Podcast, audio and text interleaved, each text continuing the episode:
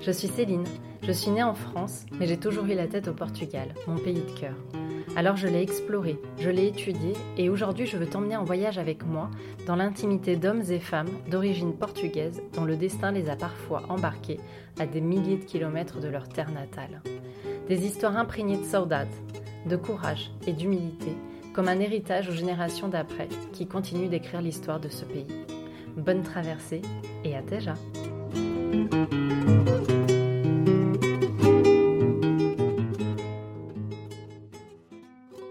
Pour ce nouvel épisode, j'ai eu le plaisir de recevoir Marie Yvonne à mon micro.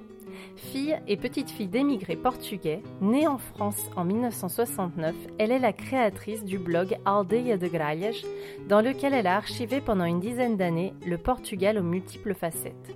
Il y en a pour tous les goûts. Photos, peintures, musique, voyages, traditions, folklore, témoignages.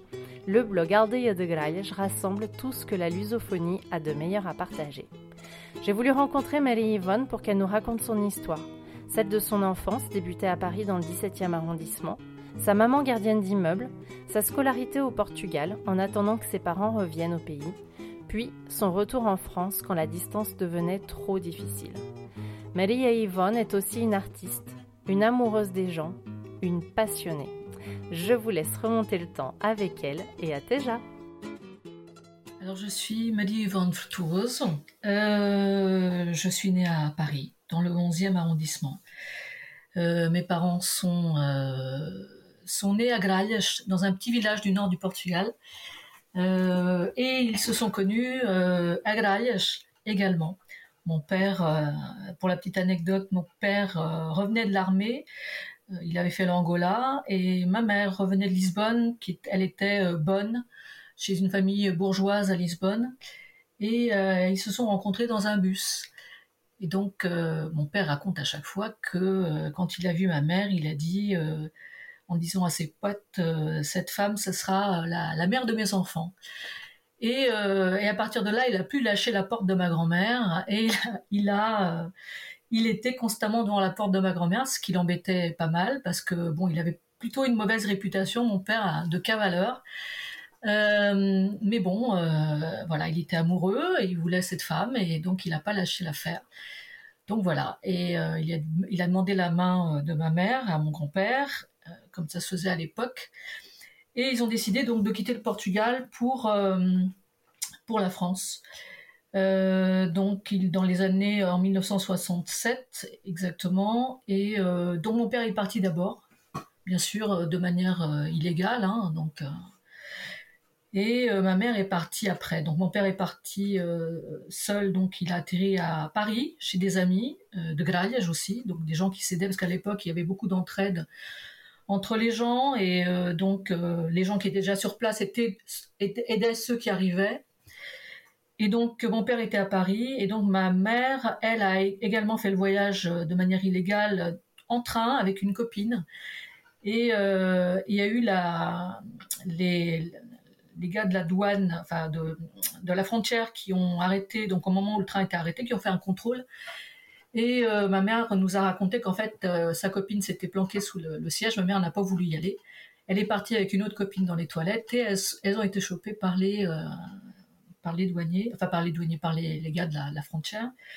Donc elle a été gardée au poste la nuit, mais apparemment ils ont été très sympas avec elle, ils lui ont donné à manger, etc. Elle parlait pas un mot de français, bien évidemment, et et c'était voilà, c'était c'était une petite aventure qu'elle a eue. Le lendemain, ils l'ont laissée partir avec une, sorte de récépissé. donc, elle a pu reprendre le train et retrouver son père qui était du côté d'Orléans. Il était à Saint-Jean-de-Bray et donc elle a pu retrouver mon grand-père. Donc voilà, mon grand-père qui a, qui, a émigré, mais il n'est pas resté longtemps en France parce qu'il n'aimait pas du tout la France. donc il a préféré retourner à Gralhas. Donc voilà, donc elle, euh, ils arrivent, elle arrive à, à Paris, enfin à Paris, à Orléans, et mon père donc euh, faisait les allers-retours de Paris à Orléans pour voir ma mère. Ils se sont mariés à Saint-Jean-Bray. Après, ils sont partis tous les deux à Paris, donc pour euh, trouver du boulot et, et faire leur vie à Paris.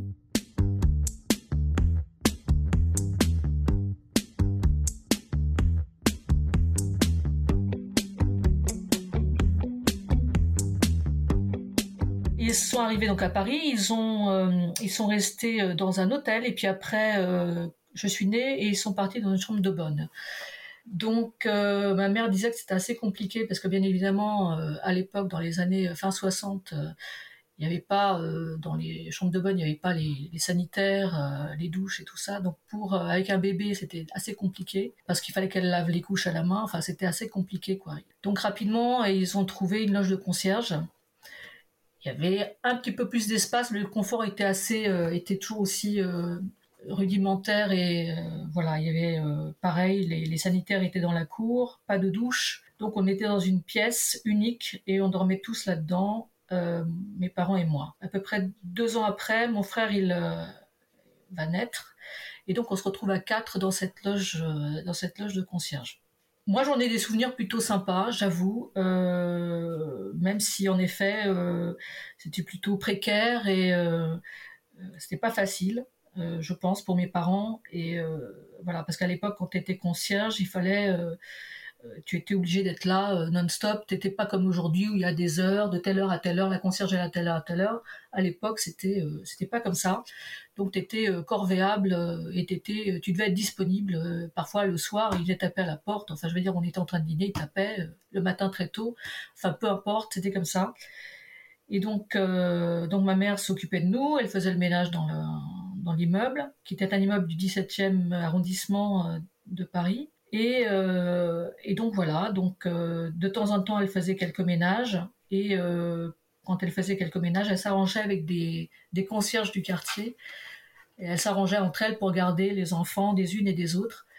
Euh, voilà, ce qui était, ça donnait une vie assez sympa de quartier puisqu'il y avait pas mal de Portugais euh, concierges et donc euh, ils s'entraidaient les uns les autres.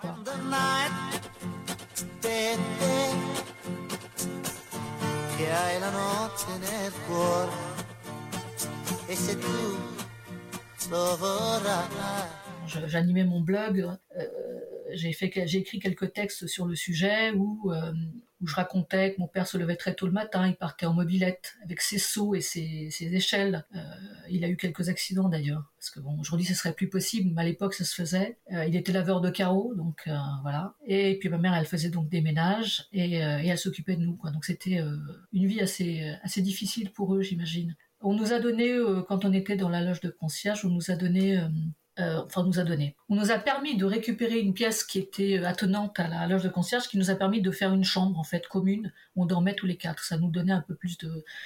Mais bon, mes, parents payaient cette, euh, ils payaient cette, cette pièce. Je ne sais pas combien, mais enfin ils la payaient. Donc voilà, la loge de concierge était petite, mais ça ne nous empêchait pas de faire la fête et de recevoir des amis. Voilà, comme souvent les Portugais, euh, comme je te disais, la vie de quartier était sympa. Euh, les concierges du quartier euh, portugaises et algériennes ou tunisiennes pouvaient se retrouver au, square et discutaient, papotaient, ou parfois même le soir, les, mamans sortaient et allaient s'installer sur des bancs publics et se retrouvaient avec d'autres mamans. Je pense pas qu'aujourd'hui on puisse faire ce genre de choses et on voit plus trop ce genre de choses. Voilà, mais à l'époque ça se faisait quoi.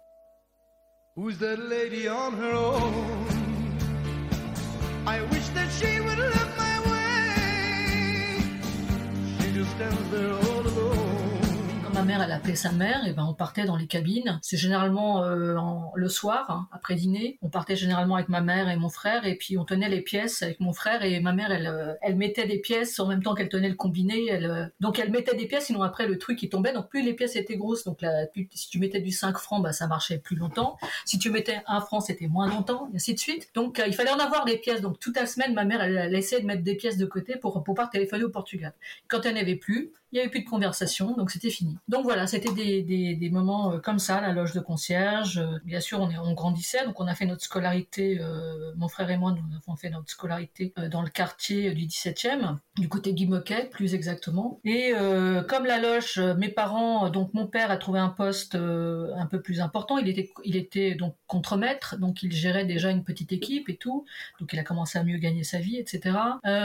donc mes parents voulaient avoir une, une pièce pour nous pour qu'on ait une chambre en fait. Et donc on a trouvé toujours dans la même rue, on un peu donc un peu plus bas, on a trouvé un deux pièces. C'est toujours pas le grand confort. Il y avait toujours pas de salle de bain et toujours pas de toilette. J'assiste sur le sur ça parce qu'on a l'impression que mais non, en fait, il y avait c'était ça. C'était comme ça, on se débrouillait, se, on se débrouillait comme on pouvait en fait. Et euh, donc on était ces deux pièces. Donc la, grande pièce était dédiée à mon frère et moi. On était euh, donc mon père, et mes parents avaient mis un rideau qui nous séparait euh, lui et moi, et, et, mes parents ils dormaient dans le salon. Ce qui ne nous empêchait pas de recevoir de la famille qui arrivait du Portugal parce qu'il fallait qu'ils n'avaient pas où aller et donc on se retrouvait. C'était c'était incroyable. Il y avait des matelas partout. Enfin on s'arrangeait quoi. On s'arrangeait entre nous et Enfin, on laissait pas quelqu'un de la famille euh, dans la galère. Et euh, donc, le temps qu'il trouve quelque chose, et eh ben, il restait à la maison. Tout le monde était là, tout le monde mangeait là, et voilà, on se débrouillait quoi. Et euh, donc voilà, on est resté un certain temps dans cette adresse, dans ce deux pièces. Et arrivant à l'adolescence, etc. Ma mère, s'inquiétant du fait qu'on devenait adolescent, mon frère et moi, elle disait à mon père qu'il fallait quand même qu'on ait chacun notre chambre, ça serait, ça serait mieux. Donc finalement, toujours dans la même rue. Euh, mes parents ont trouvé un, un, quatre pièces. Et là, on avait tous chacun notre chambre. Donc mes parents, ils avaient enfin leur intimité et euh, Carlos et moi, puisque mon frère s'appelle Carlos, il a eu sa chambre et j'ai eu la mienne. Et là, dans, cette, dans cet appartement, nous sommes restés euh, pendant pas mal de temps, puisque j'y suis restée de, l'adolescence à, à l'âge à mes 25 ans, parce que je suis partie à 25 ans de chez mes parents, tard, puisque pour, je pense, parce que beaucoup de mes copines étaient déjà parties de chez leurs parents, mais il faut croire que j'y étais pas trop mal chez mes parents finalement parce que j'y suis restée relativement tard. Et mon frère est encore parti plus tard que moi.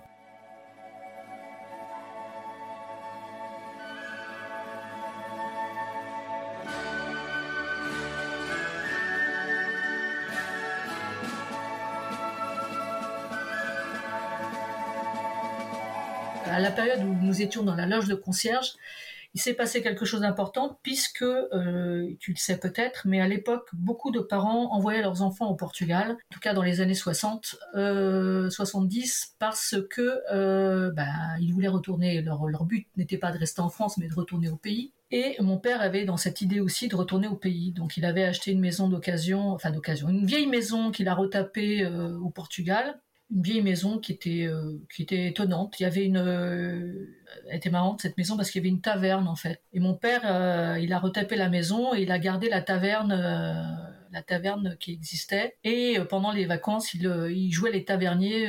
donc, il avait acheté des, tonneaux de vin et de la bière et sous mort. Et, donc, à l'époque, donc leur but était de retourner, bien évidemment, à Gralhas, surtout mon père. Il avait dans l'idée de retourner à Gralhas. Et euh, qu'est-ce qu'ils ont fait? Ils, ont ils avaient décidé donc nous envoyer, Carlos et moi, au Portugal pour euh, démarrer notre scolarité. Moi, j'avais déjà fait mon CP euh, en France. Et euh, à la fin de mon CP, donc mon père a décidé, euh, mon père plus que ma mère a décidé de m'envoyer au Portugal pour euh, pour démarrer ma scolarité là-bas. Donc et je suis restée donc au Portugal de l'âge de 8 ans à 12 ans. Carlos devait, partir l'année d'après, mais finalement il n'est jamais parti parce qu'il avait quelques soucis de santé et donc ma mère a, préféré que Carlos reste reste auprès de auprès d'elle. Mais moi pendant ce temps-là, je suis restée 4 ans au Portugal. Donc je suis restée deux ans chez ma tante, à Montalegre. Et après, je suis partie deux ans chez ma grand-mère, à Gralhas. C'était pas du tout la même chose, puisque à Montalegre, ma tante était institutrice, c'est la sœur de mon père, et donc je vivais plutôt dans une petite ville. Donc c'était une vie assez différente que Gralhas, qui était vraiment rurale, quoi. Euh, donc je suis restée deux ans avec ma tante, donc j'accompagnais ma tante euh, à l'école puisque j'ai fait ma scolarité une partie de ma primaire à Montalegre et après j'ai fait une autre partie de ma scolarité à Medeiros avec ma tante qui était prof qui était un donc euh, et elle enseignait à Medeiros dans un petit village. C'était assez surprenant parce que le souvenir que j'en ai de cette période, c'est de voir. Euh, moi, j'étais privilégiée, bien évidemment. Mes parents m'envoyaient euh, bah, des beaux vêtements, etc. Euh, et puis on arrivait, elle et moi, en voiture dans ces petits villages euh, modèles où, tu avais des petits enfants qui étaient euh, dans des situations précaires. certains n'avaient probablement pas de petit déjeuner à petit déjeuner le matin ou j'en sais rien. Enfin bon, certains étaient vêtus très simplement, assez sales. Euh, mais bon, euh, moi je trouvais ça. Enfin, moi j'avais beaucoup de copains euh, à l'époque, même si j'étais la j'étais la, nièce de, de, de, la prof, et on s'entendait très très bien quoi. Et j'étais logée à la même enseigne qu'eux, puisque quand je faisais des, des fautes, à l'époque il y avait une certaine. C'était pas c'est pas à l'école d'aujourd'hui où où l'enfant est roi, où à l'époque c'était plutôt le prof est roi et donc tu fais mal ce qu'on te demande et voilà. Ou c'était la fessée, ou c'était ce qu'ils appellent je pense qu'en France, ça existait aussi, tu sais, ces règles en bois. Euh, tu faisais des fautes, tu étais insolente avec le prof, et ben tu te chopais, euh, tu te prenais euh, des coups de règle dans la main, et ça m'est arrivé. même si c'était ma tante. Ça m'est arrivé aussi, et elle était très très dure, ma tante. C'est une institutrice très très très très dure. Elle était aimée, mais dure mais elle était dure aussi bien à l'école que elle était stricte à l'école mais elle était stricte également dans la vie dans la vie privée quoi donc c'était quelqu'un d'assez strict euh, c'était quelqu'un qui était euh, qui était vivante, euh, qui était bien comment dire, qui était qui aimait bien faire la fête, qui était voilà, mais c'était quelqu'un qui était très strict vis-à-vis de moi et vis-à-vis de ses enfants. Donc voilà, au bout de deux ans chez elle, j'ai souhaité partir parce que je me sentais peut-être opprimée, angoissée euh, d'être avec elle. Parents ont vu qu'il y avait des choses qui allaient pas. Enfin, ils ont vu dans, mon comportement, dans ma manière de me tenir, je me tenais voûtée. Euh, et j'ai demandé à mes parents de, partir de là, quoi. Je, je voulais pas. Et ma mère, mes premiers parents m'ont proposé d'aller chez ma grand-mère et j'ai dit oui, ok.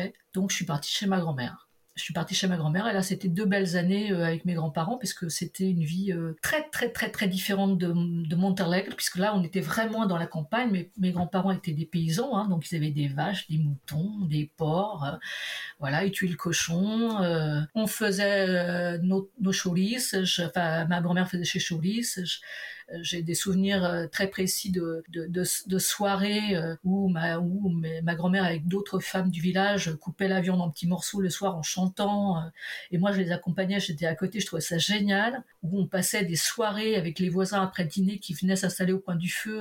Il fallait vraiment voir le truc, quoi. C'était incroyable. Enfin, je veux dire, c'est fou de se dire que j'ai pu vivre deux ans avec mes grands-parents dans une pièce unique, avec une pièce qui était qui nous servait de chambre où je dormais avec mes deux tantes dans un même lit. Et pourtant, ça m'a. J'étais heureuse, quoi. J'étais heureuse dans cette, euh, dans cette manière de vivre et euh, parce qu'il y avait beaucoup d'amour et d'affection là-dedans et euh, voilà, il n'y avait pas de télé, il n'y avait pas de radio. et ben, je trouvais moyen de m'amuser, de, de, voir mes copains à l'extérieur. Ma grand-mère, elle n'avait pas peur que je traîne dehors. Il n'y avait aucun problème. J'étais totalement libre. Je passais. Voilà, parfois j'accompagnais mon grand-père euh, dans les champs, euh, il m'apprenait des trucs. Euh, enfin, c'est fou. On allait cueillir les champignons ensemble. Il m'avait acheté, je sais pas si tu connais un peu Trasmont. Trasmont, il a il y a ce qu'ils appellent une capa de bourrel. Capa de bourrel, c'est une sorte de cape que tu mets sur la tête. Quand il pleut, c'est assez lourd parce que ça prend toute l'eau, mais bon, c'est censé te protéger du froid. Et donc j'en voulais une absolument. Donc mon, grand-père, il a fait faire une, une cape pour moi, adaptée à ma taille et tout. Donc je partais avec lui euh, et euh, je le suivais euh, et je trouvais ça passionnant, quoi. Passionnant. J'ai appris pas mal de choses avec lui en allant dans les champs et il me parlait beaucoup. c'est drôle, quoi, parce que je pense qu'il a eu une attitude différente avec moi, bien sûr, qui était sa petite fille, qu'il n'avait pas avec ses, deux filles qui étaient encore sur place et qui, sont parties peu de temps après pour la France. Quand je faisais mes devoirs, par exemple, il rentrait des champs et il m'aidait à faire mes devoirs. Ma grand-mère, elle savait pas lire et écrire, mais lui, il, euh, voulait, euh, il m'aidait quoi. Tant qu'il a pu m'aider, il m'a aidé. Alors il n'a pas pu m'aider tout le temps parce que quand je suis rentrée en sixième, il, euh, il, plus.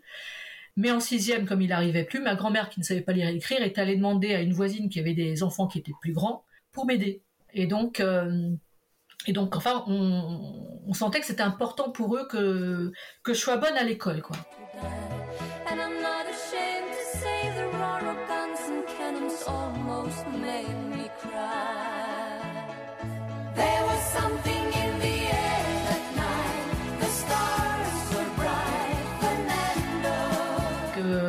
C'était euh, c'était super. C'était un, moment. Ces deux années ont été euh, riches dans le sens où j'ai connu euh, les, coutumes de l'époque qui n'existent plus aujourd'hui, qui ne se font plus aujourd'hui, mais à l'époque il y avait énormément de, choses qui étaient. le village était très animé. par exemple, au carnaval, les enfants se déguisaient. Je ne sais pas si aujourd'hui. Maintenant, il y a le Halloween et tout ça. Mais à l'époque, il, Wintrudo. Bon, il n'y avait pas de masque, il n'y avait rien de tout ça. Alors, ce qu'elle faisait, les grand-mères, ma grand-mère me donnait ma, renda, mon aplomb, que je mettais sur le visage avec un chapeau, une, un béret, et ça me cachait le visage, et donc euh, avec euh, des, vieilles fringues, et donc on partait avec des copains faire du porte-à-porte, euh, chanter au Jreich, cantar au et, on nous donnait des saucisses, des pommes, enfin pas des bonbons, hein, il y en avait pas, donc enfin les bonbons ici, on, certains ils en avaient parce qu'il y avait de la contrebande. Comme on habitait proche de l'Espagne, les, les, personnes du village faisaient pas mal de contrebande avec l'Espagne, donc ils ramenaient des pommes de terre contre de l'huile ou du chocolat euh, du parfum bas de gamme qu'ils achetaient. Euh, ceux de ma génération se rappelleraient certainement, ça s'appelait Tabou. C'était un parfum qui avait une couleur jaune, euh, mais qui avait une odeur. Mais enfin, à l'époque, c'est tout ce qu'on pouvait se mettre. Hein, c'était notre Chanel à nous. Hein, mais mais mais bon, voilà, voilà, ça nous donnait des petits plus, tu vois, des petits trucs comme ça, quoi. Et donc donc il y avait donc pour revenir aux traditions, il y avait donc au Intrudo, il y avait par exemple au Nouvel An, je me rappelle deux choses. Par exemple, quand les douze coups de minuit arrivaient. Je ne sais pas si ça se fait encore. Ils mangeaient ou ma passe, euh, un raisin sec tous les coups. Euh, je ne sais pas si ça se pratique encore. Ou euh, par exemple, pendant quand on passe dans l'autre année, il faut jeter des vieilles choses à l'extérieur, dans la rue. Donc ça peut être des vieilles casseroles.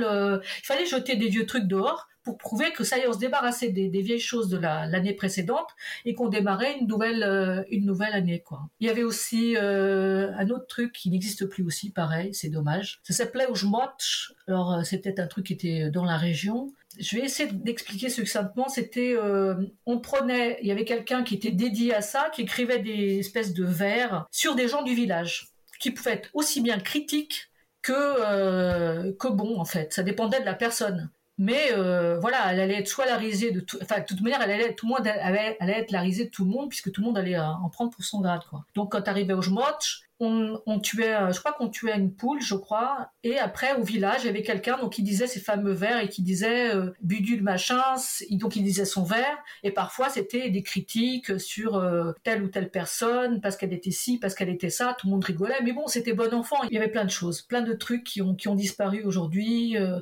le fait de faire le pain que les, les, femmes louaient, enfin réservaient le four, le four du village pour faire leur pain. Quand il y avait un matin donc quand tu as le cochon moi, j'aimais pas ça. Je voulais pas assister à ça. Je supportais pas l'entendre. Le, vraiment, c'était quelque chose que j'avais beaucoup. Je pouvais pas. Autant après, une fois que c'était fait, je pouvais, j'arrivais à, scinder les deux, mais euh, d'entendre le cochon crier, c'était insupportable pour moi. Donc il fallait que je, m'éloigne en fait. Donc voilà, des choses comme ça. Donc j'ai vécu deux ans chez ma grand-mère, qui, était une période euh, très enrichissante et euh, très joyeuse, on peut dire. Maintenant, joyeuse en tant qu'enfant vis-à-vis de la liberté, euh, par rapport à la liberté qu'on me donnait, bien sûr, parce que j'avais plus de liberté à Grailles que je pouvais en avoir à Paris, bien évidemment. Ma mère n'allait pas me laisser traîner dans la rue euh, avec mes copains, mais euh, triste de pas avoir mes parents, bien évidemment, puisque ça faisait quatre ans que, enfin, je voyais mes parents tous les tous les ans au mois de juillet, donc pas au mois d'août, parce que mes parents ne partaient pas au mois d'août, ils partaient au mois de juillet, donc depuis toujours, ma mère n'aimait pas le mois d'août, et on partait au mois de juillet. Et, euh, et donc, on est toujours parti au mois de juillet. Donc, c'est pour ça que le mois d'août, je trouve ça rigolo, puisque moi, le mois d'août, c'est plutôt le mois de juillet, quoi, pour moi. C'est plutôt mon mois de juillet. Et euh, bien évidemment, mes parents restaient un mois euh, pour être avec moi, et tu te doutes que le départ de mes parents, c'était un déchirement, quoi. Et une incompréhension. Je ne vais pas faire ma, ma, mon analyse et de, voilà, parce que c'est des sujets que j'ai déjà abordés maintes fois avec mes parents et on en a beaucoup parlé. Et, euh, et puis c'était une autre époque, c'était une autre, c'était une autre manière de voir les choses. Et puis mon père à l'époque avait une vision de la France. Ses enfants ne pouvaient pas être bien élevés en France puisque c'était une, une ville, une, Paris était une ville de, comment dirais-je, dépravée, peut-être un peu trop forte, mais euh, de liberté, de où les femmes fumaient, où les femmes allaient dans les bars, ou tu vois ce que je veux dire? Donc, euh, et pour un Portugais tradit, ça c'est des choses qu'on voilà. Et encore aujourd'hui, hein, tu vas dans les villages. Moi, je vais à Grailles, je, je vais prendre mon café dans un, bar. Il y a trois cafés au village. Moi, je vais sans aucun problème mon bon café au, village ou boire une bière je sais qu'il y a des gens de ma famille, ça pose euh, probablement des ou des gens, euh, ça leur pose certainement un problème de me voir en tant que femme seule attablée à, dans un village, dans un café. Encore aujourd'hui, même si les temps changent, les temps évoluent, etc. Mais bon, voilà, il y a toujours cette euh, mentalité un peu machiste des choses. Où la femme, le café, c'est pas son territoire. La femme, le territoire de la femme, c'est à la maison avec sa famille, etc. Et c'est pas dans un café. Donc mon père pensait qu'en fait au Portugal j'allais avoir une très très bonne éducation, voilà, bien dans les clous, bien comme il fallait. Et c'est ce que je lui avais dit une fois, tu sais papa, euh, quand j'étais en sixième à Monterrey, c'est là où j'ai fumé ma première clope. On fait, on fait nos expériences, euh, que tu sois au Portugal ou que tu sois à Paris, euh, avec les moyens du bord, mais on les fait quand même, quoi. Donc le Portugal, donc si tu veux, c'était quelque chose bien sûr de douloureux pour moi, douloureux beaucoup aussi pour pour mes parents, beaucoup pour ma mère, très très douloureux pour ma mère parce que bien sûr, le temps passant, mes parents ne, restaient toujours en France pour gagner un peu plus, pour partir après. Et le temps passant, ça passait un an, deux ans, trois ans, quatre ans. On est arrivé à quatre ans. Et, euh, et quand je suis, j'étais en sixième, euh, j'ai dit à mes parents que je voulais rentrer. J'ai dit que je comprenais pas pourquoi. Enfin bon, je voulais rentrer, c'est tout. Je ne voyais pas pourquoi je, devais rester là. Si eux ne venaient pas, je n'avais pas à rester euh, au Portugal puisque puisque ils étaient en France et que mon frère était en France et que c'était douloureux aussi pour mon frère que je voulais rentrer euh, en France avec eux. Et donc je suis rentrée avec eux.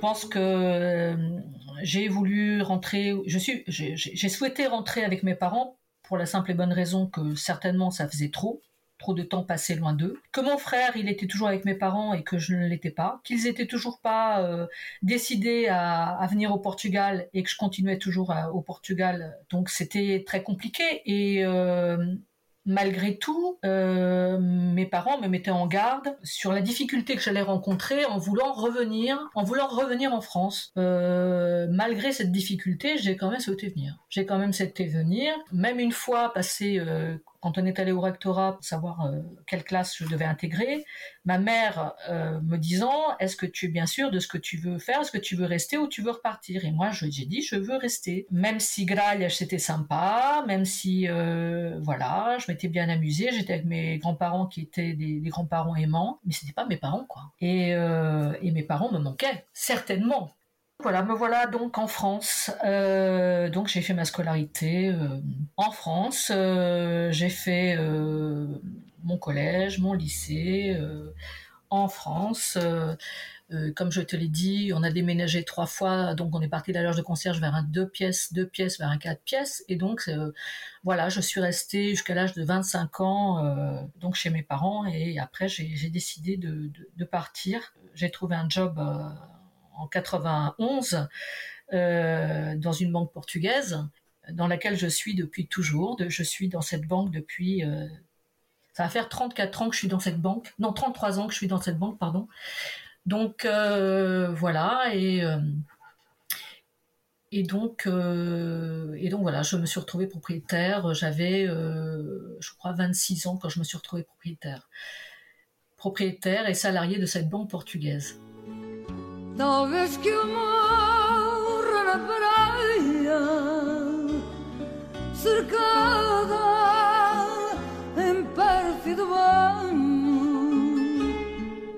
Quand on partait euh, au Portugal, donc au mois de juillet, euh, c'était assez sympa. Euh. Alors comment ça se passait? J'avais écrit un texte justement sur ça sur mon blog. Généralement, mon père, il aimait bien conduire de nuit, comme disait à fresca. Vamos à fresca, on y va à la fraîche. Bon, euh, ce qui faisait que ma mère devait préparer les choses euh, dans la journée, euh, se dépêcher à faire toutes les valises, préparer les choses préparer les goûters, je me etc. Euh, pour que tout soit prêt. Parce que bon, mon père, il faisait rien, euh, euh, rien de tout ça. Lui, ce qu'il faisait, c'était charger les valises le, pendant la nuit et, puis on rentrait dans la voiture, il conduisait et puis voilà quoi. Donc ma mère, il fallait qu'elle prévoie tout, qu'elle anticipe tout et qu'elle voilà. Et donc on partait généralement la nuit. mon frère et moi, on, s'installait derrière. Mon père, il avait privilégié le confort parce qu'il avait acheté une CX qui était très très confortable. Et donc mon frère et moi on était derrière et euh, ma mère euh, elle essayait de guider au mieux mon père euh, avec un plan parce qu'il n'y avait pas le GPS à l'époque et il y avait aussi pas les mêmes styles de route qu'il y a aujourd'hui ni les autoroutes ni machin. Je te dis même pas le le souk que c'était traverser l'Espagne et enfin c'était c'était incroyable quoi. C'était pas on arrive aujourd'hui à faire le Paris Portugal je sais pas en combien de temps mais à l'époque on mettait longtemps quoi longtemps. Euh, donc, euh, ce qui était assez drôle, c'est que bon, mon frère et moi, on embarquait plein de, petits, de petits bouquins derrière et des jeux pour euh, pour s'occuper. On avait un lecteur de cassettes, c'était assez assez drôle. Donc, on mettait des cassettes pendant tout le trajet parce qu'il n'y avait pas d'autoradio dans la voiture. Et puis moi, j'étais pratiquement malade durant toute la durée puisque je supportais pas la voiture en fait et vraiment j'étais j'arrivais au Portugal mais j'étais dans un état ma grand-mère à chaque fois elle disait mais qu'est-ce qu'elle a la petite? Elle est malade euh, j'étais toute blanche euh, je mangeais pas euh, il me fallait au moins une semaine pour m'en remettre tellement j'étais j'étais malade quoi. J'étais vraiment ça me rendait malade quoi. C'était insupportable.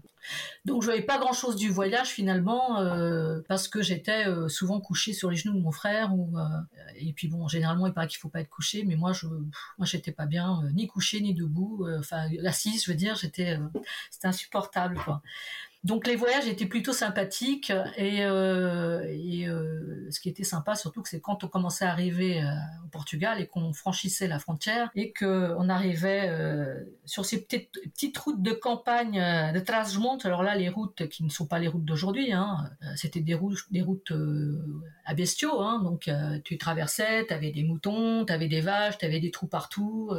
c'était un truc de dingue quoi. Donc mais bon c'était déjà le Portugal, ça sentait le Portugal, ça sentait la bouse de vache, ça sentait, euh, voilà, euh, il y avait des, routes défoncées. Euh, bah, c'était le Portugal, quoi. C'était le, Portugal de Trás-Montes qu'on connaissait.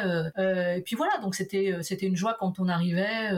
c'était toujours un bon moment. C'est toujours un bon moment.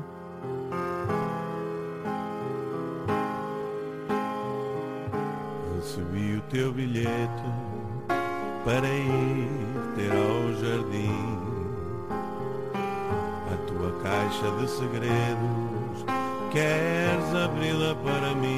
Alors le lien avec le Portugal, je l'entretenais euh, quand je suis arrivée donc euh, après mes quatre années au Portugal. J'entretenais un lien très fort avec le Portugal en fait parce que euh, ce que je voulais moi par contre c'était retourner au Portugal. Je voulais y vivre. Voilà j'ai eu ma période où je voulais vivre au Portugal. Vraiment, c'était mon désir le plus fou, le plus fort. il fallait que je retourne au Portugal. Donc je n'étais là que de passage en France. Euh, parce que j'ai eu un moment euh, d'adaptation en France et euh, qui était certainement pas facile pour moi. Donc et certainement cette part de liberté que j'avais au Portugal, je l'avais pas à Paris. Donc je voilà, mon but c'était de retourner au Portugal. Donc j'avais un lien très très fort avec le Portugal. Voilà. Donc je me sentais à fond portugaise, beaucoup plus portugaise que française. Euh, les choses ont commencé à changer au fil de l'eau quand je suis allée au, lycée, etc. Là, les choses ont commencé à changer. Euh, bien sûr, je, grandissais, j'avais mon, mes copines, euh, je, commençais à, avoir une vision différente du Portugal. oui, il faut savoir aussi qu'au Portugal, moi, j'allais, j'allais pas passer de vacances à Gralhas spécialement. À partir de l'adolescence, mes parents, ils ont acheté une maison à Braga euh, ils ont acheté un appartement à Braga, puis plus tard ils ont fait construire une maison. D'ailleurs, notre maison de famille est à Braga. Et si tu veux, depuis l'adolescence euh, jusqu'à maintenant, euh, quand, on, quand je vais au Portugal, je vais à Braga. Je vais pas vraiment à Gralhas. Gralhas, j'y allais essentiellement pour voir ma grand-mère. Et c'est tout en fait. Parce que parce que petit à petit, j'ai commencé à aimer le Portugal, mais le Portugal de la ville plus que le Portugal du village. Euh, la plupart de mes cousins et ma famille y passaient leurs vacances au village, et nous, on la, on passait, ils allaient au mois d'août, et nous, on partait au mois de juillet, et on partait à Braga. Donc, euh, donc voilà, on n'avait pas du tout la même euh, vision de ma famille, puisque eux, ils restaient tout le temps dans le village et nous, on allait à la plage, on allait euh, visiter, on allait. Euh, j'ai eu la chance d'avoir des parents euh, curieux et depuis toujours en fait. Merci à eux parce que c'est vrai que même quand on était gamin, euh, mon père nous emmenait au cinéma, mon père nous emmenait euh, faire du vélo, euh, on allait faire des pique-niques avec mes parents, on allait visiter des musées. Enfin donc rapidement, si tu veux, mes parents ont voulu ne pas se contenter de faire l'aller-retour Paris, Portugal, Paris, Grades, Grades, Paris. Si tu veux, on a toujours eu envie d'aller. et comme mes parents habitaient l'appartement qu'on avait acheté était euh, mitoyen à celui de ma tante, qui était ma, tante qui était institutrice, dont j'ai parlé au début. Donc on s'entendait bien avec nos cousins et donc on était tout le temps euh, fourrés avec eux les uns chez les autres et puis on, faisait euh, plein de choses quand on, faisait plein plein de choses.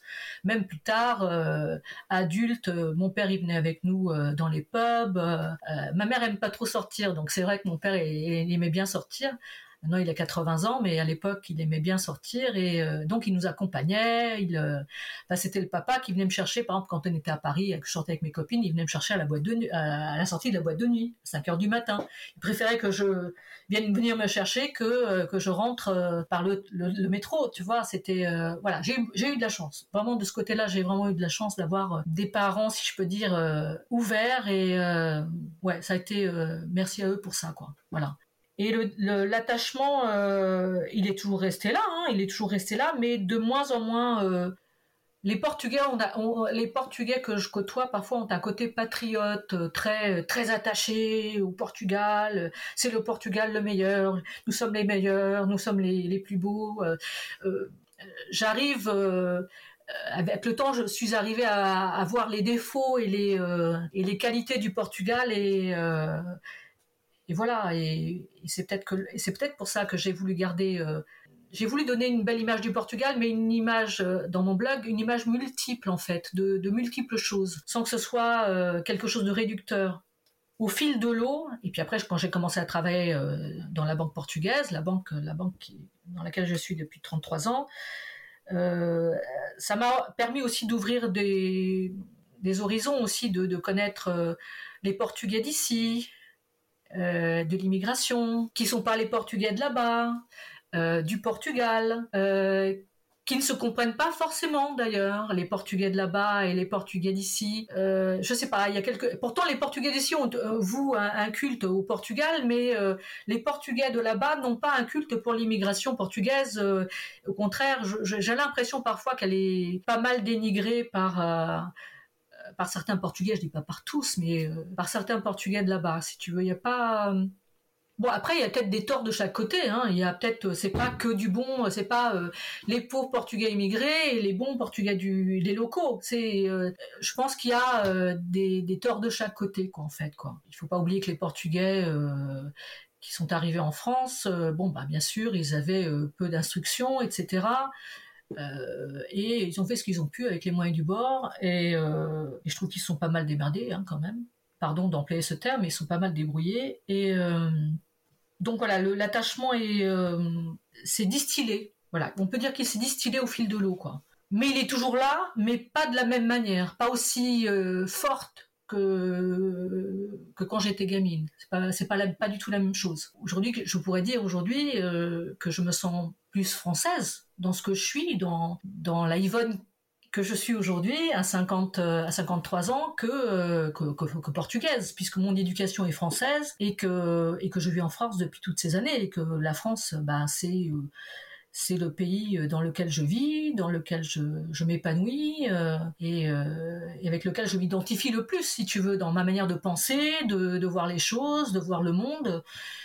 Voilà. Mais l'attachement est toujours là l'attachement est toujours là. Il est toujours là par le par les racines, par le sang et, euh, par les gens euh, par les gens qui étaient là avant moi, par mes grands-parents euh, qui ont beaucoup compté, mes grands-parents maternels.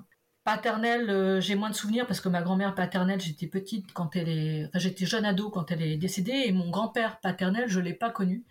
Mon grand-père paternel était curé, des prêtres. Euh, donc je suis la petite fille d'un prêtre. Ma grand-mère a eu deux enfants de ce prêtre, donc la, ma tante qui était instite et mon père. Et ils ont été reconnus par le prêtre. Mais euh, me demande pas comment, j'en sais rien. Certainement, euh, certains passent droit, j'en sais rien du tout. Mais bon, tu sais que les prêtres, ils avaient beaucoup de pouvoir. Euh, L'Église avait beaucoup de pouvoir, surtout à l'époque. Et le prêtre, c'était quelqu'un de très très très important bah, le prêtre, il a eu, il a fait ce qu'il a voulu, il a, il a fait des enfants à ma grand-mère et, et puis voilà.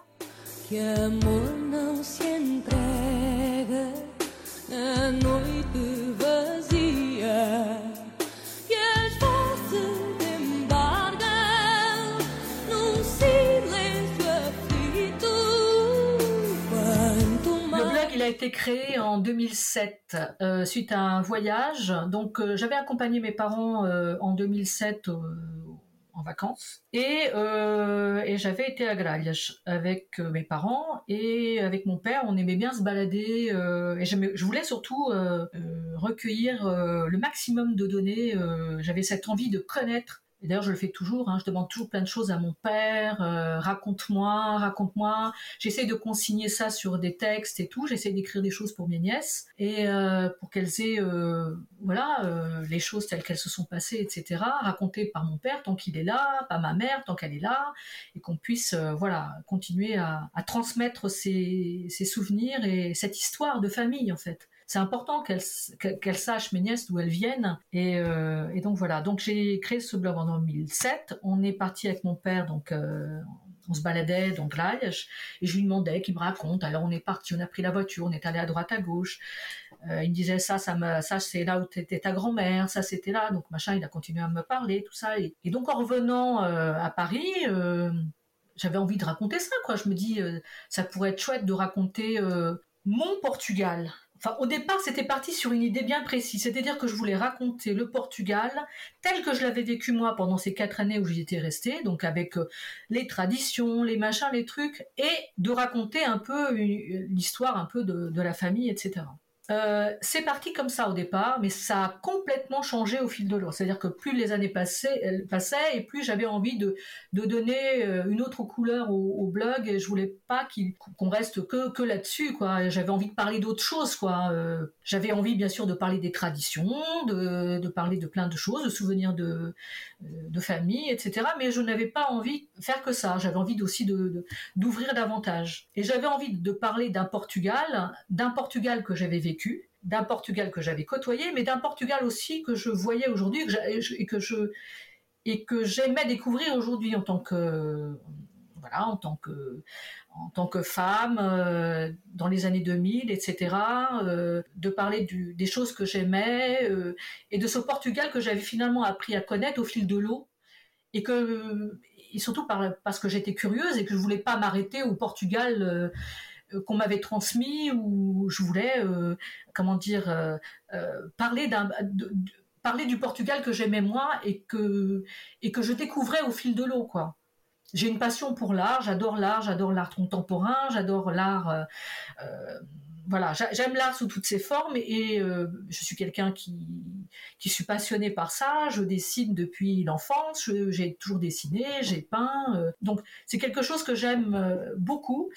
Et, euh, et donc voilà, j'ai commencé à m'intéresser à, ça. En étant sur Facebook, je, rencontrais, euh, je, faisais la connaissance d'artistes, de, chanteurs, de pas n'importe quel chanteur. Hein. je, je, je voulais pas j'ai parlé aussi de, la musique pimba, si on peut parler de ça euh, sur mon blog, parce que ça fait partie aussi de, de, mon histoire, aussi la musique pimba. C'est aussi la musique qu'écoutaient euh, mes parents, euh, la variété portugaise des années 70, 80. voilà, ces, ces cassettes pirates que t'achetais dans les dans les j'ai parlé de ça. J'ai parlé de ça parce que ça fait aussi partie de, de l'histoire. Mais il n'y a pas que le Portugal n'est pas que Dino Meira ou euh, Roberto Leal, c'est pas que ça le Portugal. Le Portugal, c'est une multitude de choses, une multitude de choses dans la gastronomie, une multitude de choses dans la dans l'art, une multitude de choses dans la musique. Enfin, dans la musique, tout, c'est énorme, c'est vaste. Et le Portugal, je le trouve extrêmement créatif, vraiment très très créatif. Et je trouve que ça mérite qu'on le mette en avant. Et on le voit de plus en plus, heureusement.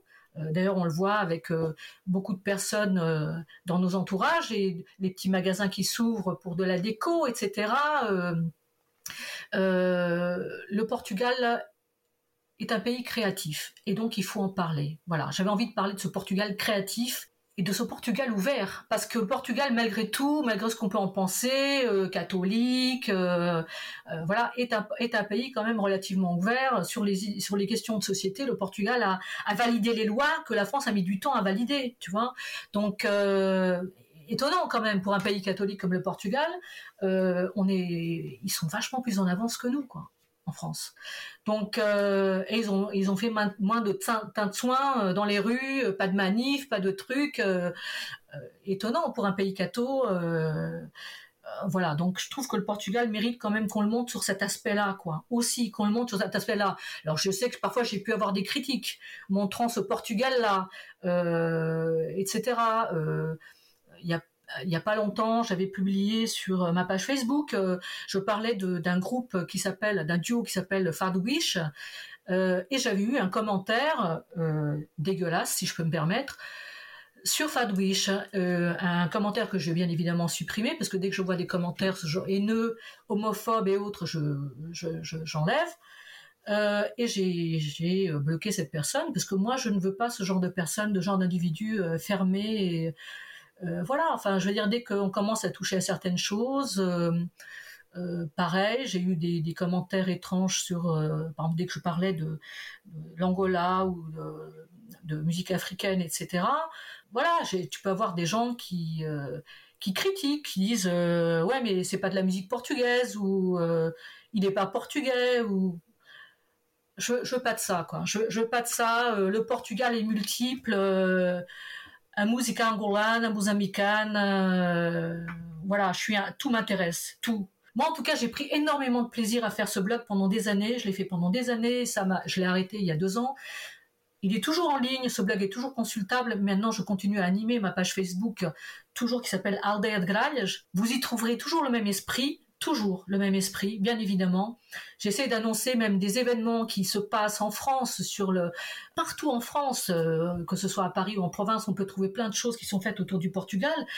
Donc euh, il faut y aller, quoi. Il faut se déplacer. Il faut pas se cantonner, euh, cantonner au basique, au basique, quoi. Il faut s'ouvrir. Voilà, il faut s'ouvrir parce que le Portugal est, même au niveau gastronomique, j'aime goûter, j'aime aller goûter des choses. À Trás-os-Montes, dans le sud du Portugal, j'aime goûter tout ça, j'aime apprendre, j'aime apprendre à le faire pour pouvoir le faire aux autres. Euh, j'aime donner à découvrir aux autres. J'ai acheté pastéis de bacalhau que j'ai offert à mes voisins euh, ou pastéis de natte.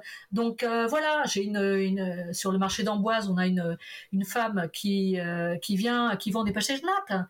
Voilà, c'est extraordinaire. Elle, elle les fait elle-même, tu vois. Donc c'est et le Portugal, c'est ça. Voilà. Pour moi, le Portugal, tel que je le conçois aujourd'hui, il est multiple.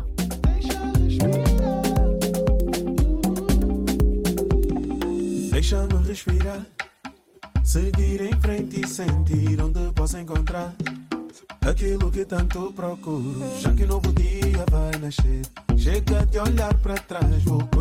Voilà, et à un moment aussi, pour, pour rebondir sur le, lien que j'avais au Portugal, j'ai eu envie à un moment donné de visiter autre chose que le Portugal. Parce que le Portugal, oui, c'est la, la terre de mes ancêtres et c'est là où sont nés euh, mes parents et mes grands-parents, etc. Mais euh, j'avais au bout d'un moment, à un moment donné, j'ai eu envie d'aller voir ailleurs parce que ailleurs aussi, euh, le monde est vaste, quoi. Donc, euh, et euh, le Portugal, j'ai envie d'y aller une fois de temps en temps. J'aime y aller quand même, peut-être une fois tous les deux ans maintenant. Ou j'ai besoin d'y aller. J'ai encore ce besoin d'y aller. J'ai envie, j'ai besoin. Quand j'y vais, je me sens bien. Quand j'en reviens, je suis contente de revenir, très sincèrement, parce que en effet, ce n'est pas mon pays ce n'est pas mon pays, ce n'est pas le pays dans lequel je vis, même si je l'aime profondément, mais ce n'est pas mon pays. Euh, mais j'ai eu envie à un moment donné de, connaître autre chose, de voir autre chose, et il y a de tellement belles choses ailleurs, et, il faut découvrir le monde. On est, on est, comme on dit, on est de passage, donc moi, c'est ma vision des choses. Attention, je ne dis pas qu'il faut, qu'il faut que tout le monde fasse comme moi. C'est pas du tout ce que je suis en train de dire, mais moi, c'est comme ça que je vois les choses. Et euh, mon attachement au Portugal, il sera euh, jusqu'à la fin de mes jours. Je, serai toujours attachée au Portugal parce que c'est c'est mon sang. Hein. il est dans mes veines, il est là, il est euh, voilà. je suis dans mon bureau actuellement et j'ai la photo de mes grands-parents juste à côté de mes parents. Donc voilà, ils sont près de moi en permanence. Adoro campo, as árvores, as flores. jarros e perpétuos amores que perto um esvoaçar. Adoro as pulgas j'avais créé euh, durant euh, quelques temps euh, un personnage qui s'appelle Tizef. Tizef est une portugaise, femme de ménage, qui a un langage très fleuri, hein, qui qui dit des gros mots, qui parle franc portugais, qui met voilà. Mais on la comprend très bien, surtout quand on est portugais, on, arrive bien à la comprendre. Mais elle est transmontane, ça c'est sûr. Hein, elle est de transmonte, puisqu'elle elle arrête pas de dire des, gros mots. Et euh, souvent on dit qu'au nord du Portugal on dit beaucoup de gros mots. Je, je, je confirme qu'à on en dit beaucoup, mais pas, tout le monde n'en dit pas bien sûr. Hein. Il y a des gens de Trasmonte qui disent pas de gros mots, hein. mais quand même pas mal. Euh, donc voilà, cette tisette elle est à découvrir et je sais qu'on m'avait demandé à un moment donné, en effet, de, publier euh, quelque chose là-dessus, etc. Pourquoi pas dans quelques temps, on sait jamais. J'avais également sorti, euh, euh donc j'avais également fait des, des une rubrique qui s'appelle Les enfants de la concierge.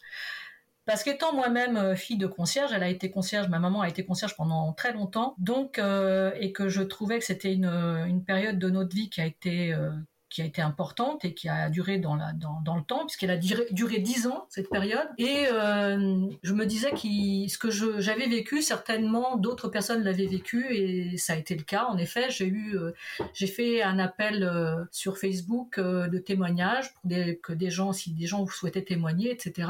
Et j'ai eu quelques, quelques retours que j'ai pu publier. Et euh, certains euh, témoignages, la plupart des témoignages d'ailleurs sont très émouvants et, euh, très jolis, que je conseille, je vous conseille de lire d'ailleurs, parce que en plus j'ai mis des photos, j'ai demandé aux gens de me donner quelques photos de, de, leur enfance, de cette période. Et en effet, c'est des témoignages qui sont, pour certains, qui sont bouleversants. Et Je vous laisse découvrir en fait. Allez, allez les découvrir euh, et vous me direz ce que vous en pensez. Mais euh, franchement, c'est euh, pour moi, ça a été une belle découverte de les découvrir et pour ceux qui les ont lus, ça a été aussi un bon moment. Donc, je me rappelle d'une amie à moi qui, qui l'a lu devant moi et elle s'est mise à pleurer en fait. Et euh, elle était super touchée et euh, elle en venait pas en fait de voir, de lire ce genre de choses et de ce genre de témoignages et la difficulté et la dureté des choses et la manière dont dont les gens, euh, les adultes d'aujourd'hui en parlaient et malgré la dureté du, ce temps, euh, d'en parler avec beaucoup d'amour et, euh, et, de tendresse vis-à-vis de ses parents qui euh, qui ont fait ce qu'ils ont qui, ont qui ont fait ce qu'ils ont pu quoi en fait. C'était surtout, je pense, la plupart des gens ont témoigné surtout pour pour pour rendre un hommage à, leur, à leurs proches en fait. Je pense que c'était important pour eux de le faire. Voilà. Et j'aimerais bien continuer d'ailleurs à le faire. Et pour ça, il faudrait que j'arrive à, à capter d'autres témoignages. Mais après, il y a aussi une question de temps, malheureusement. Eh, il faudrait que le temps soit à rallonge, il ne l'est pas, et voilà quoi, c'est comme ça.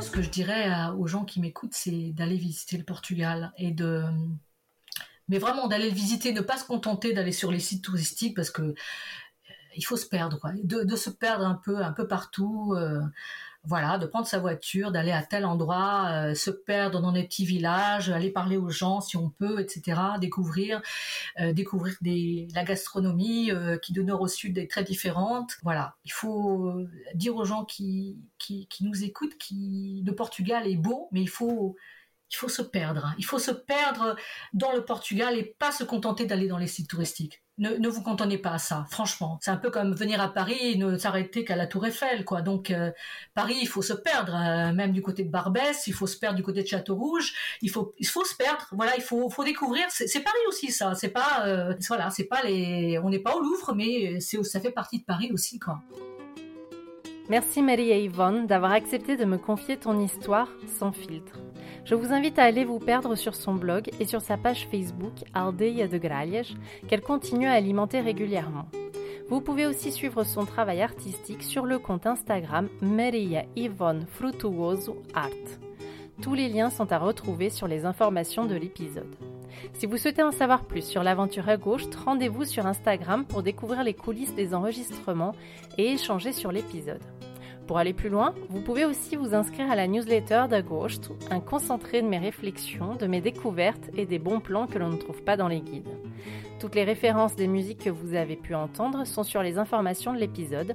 D'ailleurs, si vous avez aimé l'épisode, n'hésitez pas à en parler autour de vous, à partager, à commenter et à ajouter 5 étoiles sur votre plateforme d'écoute préférée. Merci pour tous vos messages de soutien réguliers et à tes brèves